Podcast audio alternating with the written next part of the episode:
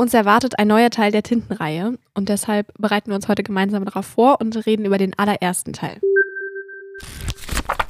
Und damit herzlich willkommen zu unserer neuen Folge Lieblingsbücher. Heute sprechen wir tatsächlich über eins meiner absoluten Lieblingsbücher. Und zwar über Tintenherz von Cornelia Funke.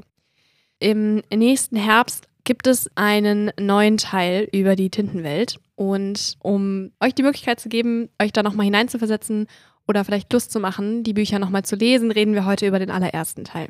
Für alle, die die Bücher vielleicht noch nicht kennen, es geht um Maggie, die mit ihrem Vater alleine lebt und er ist Buchbinder oder wie Maggie selbst sagt, Bücherarzt.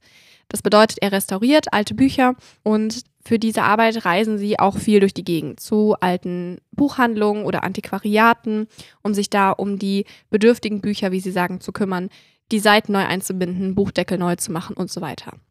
Bücher waren also schon immer ein wichtiger Bestandteil in Maggies Leben und so hat sie natürlich auch viele eigene Bücher, teilweise selbst gebunden von ihrem Vater trägt die Bücher überall mit hin. Sie hat also zum Beispiel eine Bücherkiste, die natürlich auch selbst gebaut ist und dann wählt sie jedes Mal vor einer Reise aus, nehme ich jetzt die Helden aus Herr der Ringe mit oder nehme ich lieber die verlorenen Jungs aus dem Nimmerland mit. Und so hat sie eine ganz besondere Beziehung auch zu Büchern und Geschichten. Obwohl ihr Vater ebenso sehr die Geschichten liebt wie sie und ihr immer wieder Bücherwünsche erfüllt, liest er ihr niemals vor. Und jedes Mal, wenn sie ihn darum bittet, weicht er aus. Eines Tages taucht ein geheimnisvoller Mann auf im Vorgarten von Maggie und Mo, so heißt ihr Vater. Der geheimnisvolle Fremde hat Narben im Gesicht und einen kleinen Marder auf der Schulter und sieht irgendwie aus, als würde er gar nicht so richtig in diese Welt passen. Er warnt Mo vor einem Mann namens Capricorn. Daraufhin reisen Mo und Maggie zu einer Tante, die auch ein Haus voller Bücher hat. Und zwar eine riesige Bibliothek.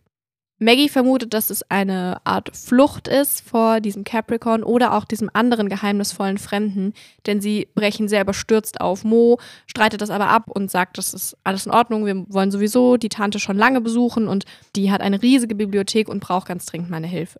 Also reisen sie dahin, Maggie ist begeistert von der riesigen Bibliothek, schaut sich alles genau an und auch die ja doch sehr strenge Tante erweicht sich dann und Maggie darf alle Bücher angucken als sie sieht, wie gut sie auch damit umgeht.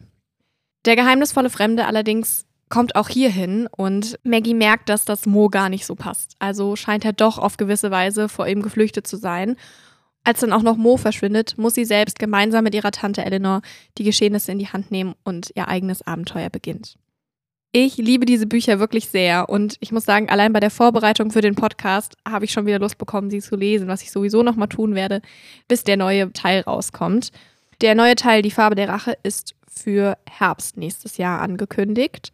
Er wurde schon mehrmals verschoben, jetzt steht es allerdings endlich fest und auch die Cover sind schon gestaltet. Das heißt, wenn ihr nur Teil 1 oder 2 zu Hause stehen habt und euch die passenden Cover holen wollt, dann müsst ihr jetzt noch schnell die dritten holen, bevor dann alles neu aufgelegt wird und wieder in einheitliche neue Cover kommt. Ich hoffe, ihr habt vielleicht ein bisschen Lust bekommen auf die Tintenreihe von Cornelia Funke und wünsche euch ganz viel Spaß dabei, in diese magische Welt einzutauchen.